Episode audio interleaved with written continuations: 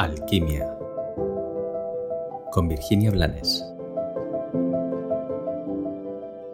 Hola, hoy quiero hablarte de las crisis, de lo que supone una crisis. Estoy segura de que has escuchado o has leído muchas veces que una crisis es una oportunidad. Es cierto, pero no deja de ser una de esas frases que sin una comprensión profunda nos ayuda poco. Y no es exactamente de eso de lo que quiero hablarte. Quiero hablarte de las crisis que todos vivimos a lo largo de nuestra vida. Algunas vienen a menudo marcadas por la edad, la crisis de los 29, de los 40 es la más famosa, la crisis de los 50. Algunas eh, tienen que ver con el final de una relación o de un trabajo o del periodo, de un periodo de la vida. En cualquier caso, lo que me parece interesante y he tardado años en descubrir es que lo que duele cuando estamos viviendo una crisis es nuestra resistencia. Déjame que te lo explique.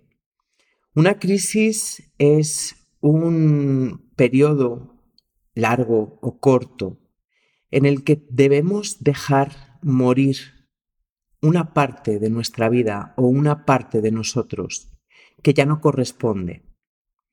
Y claro, como humanos que somos, cuando sentimos que algo va a morir, tenemos miedo, tenemos miedo porque eso que ya no nos va a acompañar puede estar eh, formando parte de nuestros grandes apegos.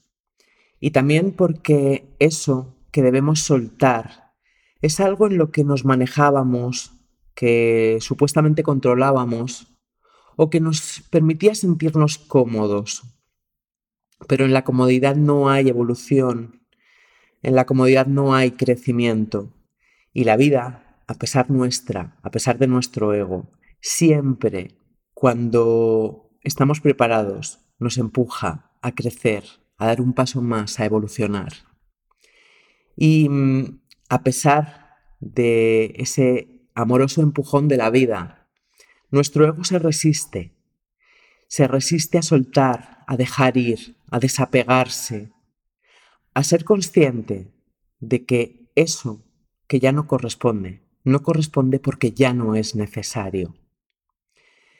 Tal vez te suene demasiado extraño, tal vez tu ego se revele o tal vez sea justo lo que necesitabas oír para darte cuenta de que lo mejor que puedes hacer cuando estás viviendo una crisis, más allá de intentar comprender lo que en ese instante no es comprensible, es soltarte, es entregarte, es confiar y es dejar ir para que lo nuevo encuentre su lugar en ti y en tus circunstancias, en tu vida.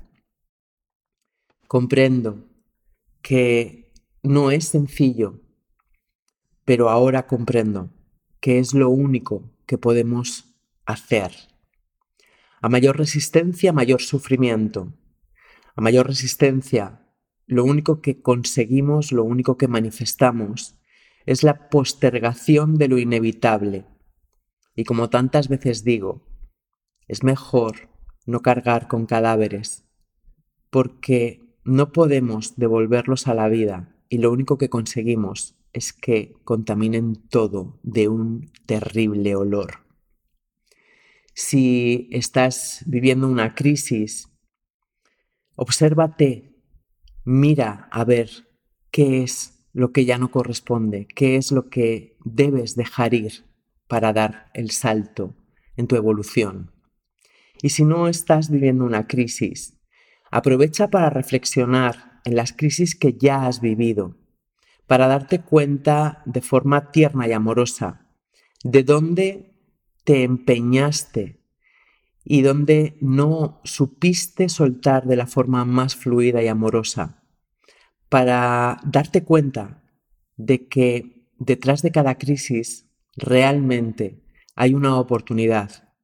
Y si ya las has vivido y reflexionas sobre esto que te comparto hoy, tal vez puedas, cuando te toque de nuevo vivir una de esas crisis vitales, existenciales, económicas o amorosas, tal vez puedas darte el permiso de vivirlo sin drama, sin sufrimiento, aunque inevitablemente tengas que experimentar una nueva muerte y el dolor.